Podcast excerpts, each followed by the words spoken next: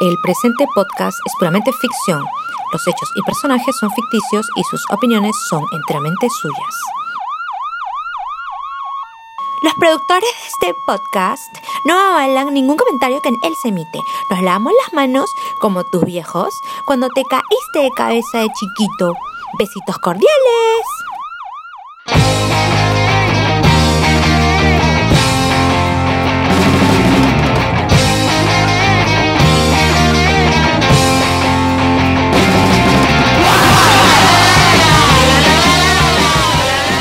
¿Qué fue? Nada, una estupidez. Tengo que ir a mi casa. Ah, te acompaño.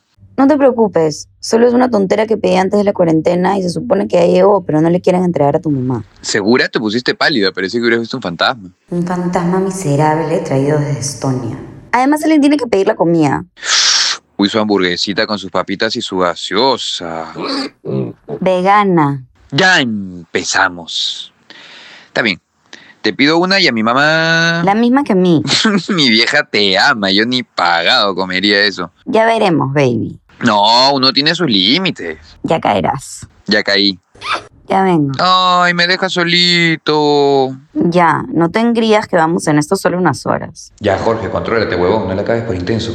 Ah, es, es que es que, es, es que se siente tan natural que pareciera que hemos estado toda la vida juntos. Si sigues así, no voy a poder irme a mi casa nunca. Esa es la idea. Debo ir, pero no quiero. Bueno, pero regresas pronto, a que hace frío y quiero cucharear contigo. Ya, pero después de comer.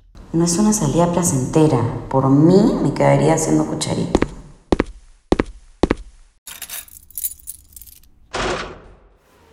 Ya, salí. Ahora enfrentarse al perro desgraciado. Necesito un poco de música para relajarme. Pondré el playlist de Jorge. Ahí está. Fiesta Random Volumen 2.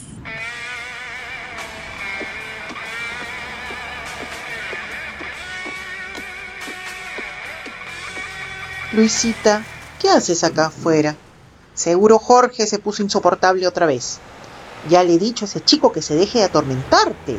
No fue eso. El señor con el que hablé por teléfono, tengo que regresar a mi casa para encontrarme con él. Mija, era un señor raro. Hablaba como si tuviese algo atravesado en la garganta. Aunque en verdad era más joven que señor. Ah, bueno, ya te diré qué me parece. Debes de pedir que te repita lo que dice varias veces para entender. Gracias por el dato. Definitivamente es él. ¿Qué hará ese desgraciado acá? ¿Cómo habrá logrado viajar? No te demores mucho, seguro pronto llega la comida. Sí, sí, aunque Jorge es el que va a pedir. ¡Qué miedo! Seguro acabaremos todas indigestadas por tanta porquería grasosa que Jorge pide. No creo. Jorge ha cambiado. Bueno, avanzo, si no, nunca terminaré con este señor. Cuídate, mijita. No te preocupes, son solo dos cuadras. Cuadras de agonía. Vamos, Luisa, respira y aguanta la cólera. El hombre está muerto para ti, es solo un trámite.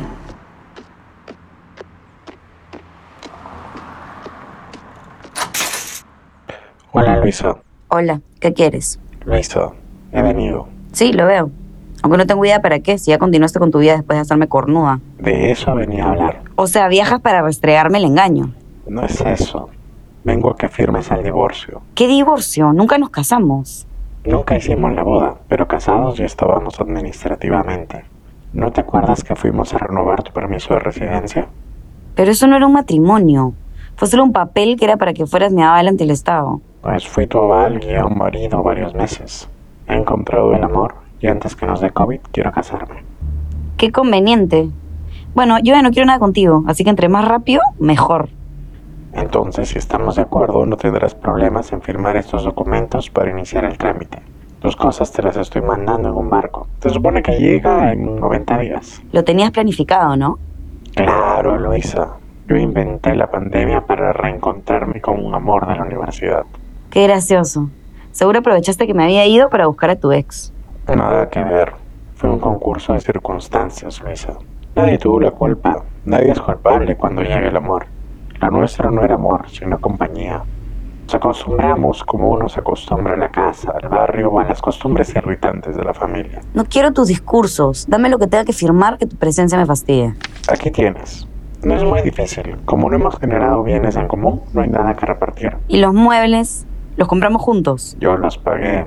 En verdad no quiero nada, pero me revienta su actitud de todo está bien. No me parece. Mira, no voy a pelear por cosas materiales. Si los quieres, tenlos.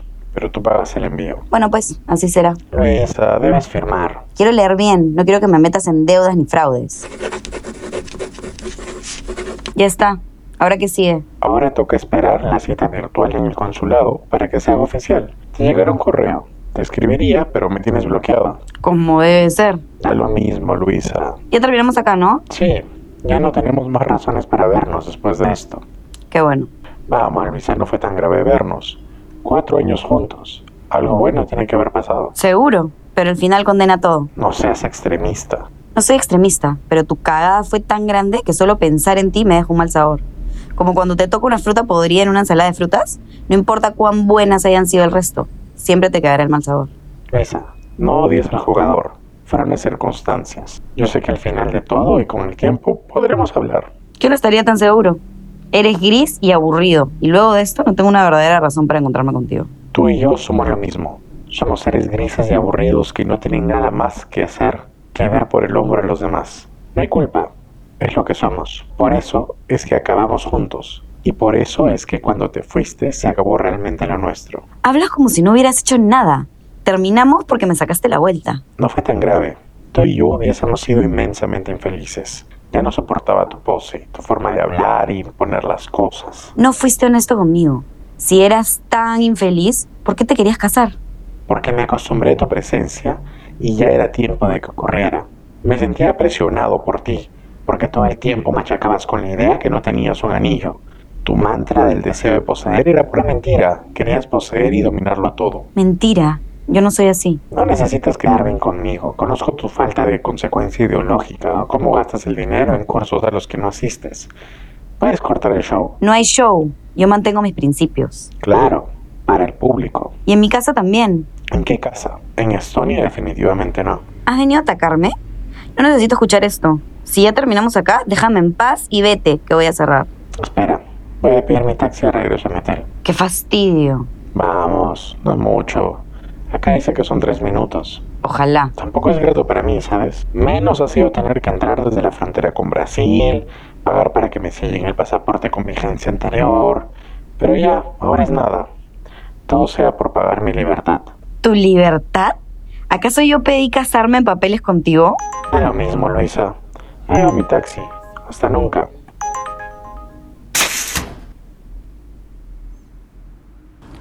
Y ahora... Piensa, Luisa, piensa. Necesitas calmarte. ¿Le vas a contar a Jorge que estás casada? Ay, no lo sé. ¿Qué hago? ¿Qué hago? Ya, mujer, cálmate, respira. Ahora empieza a caminar, que seguro están esperándote.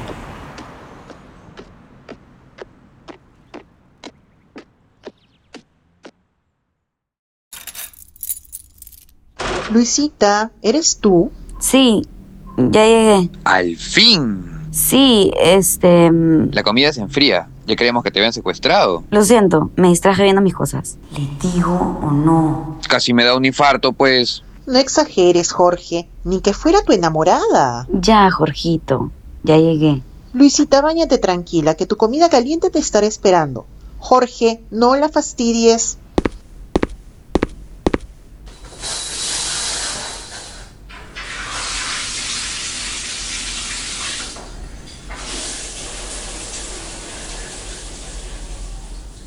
¿Debo contarle a Jorge? Quizás es mejor que no. Bueno, es mejor que no. Por lo menos no ahora. Luisa, ¿ya estás vestida? Un momento. Ahora sí, pasa. Eh, creo que exageré hace un rato. No pasa nada. No, no, es que me preocupé por ti. Ya te dije que no es nada.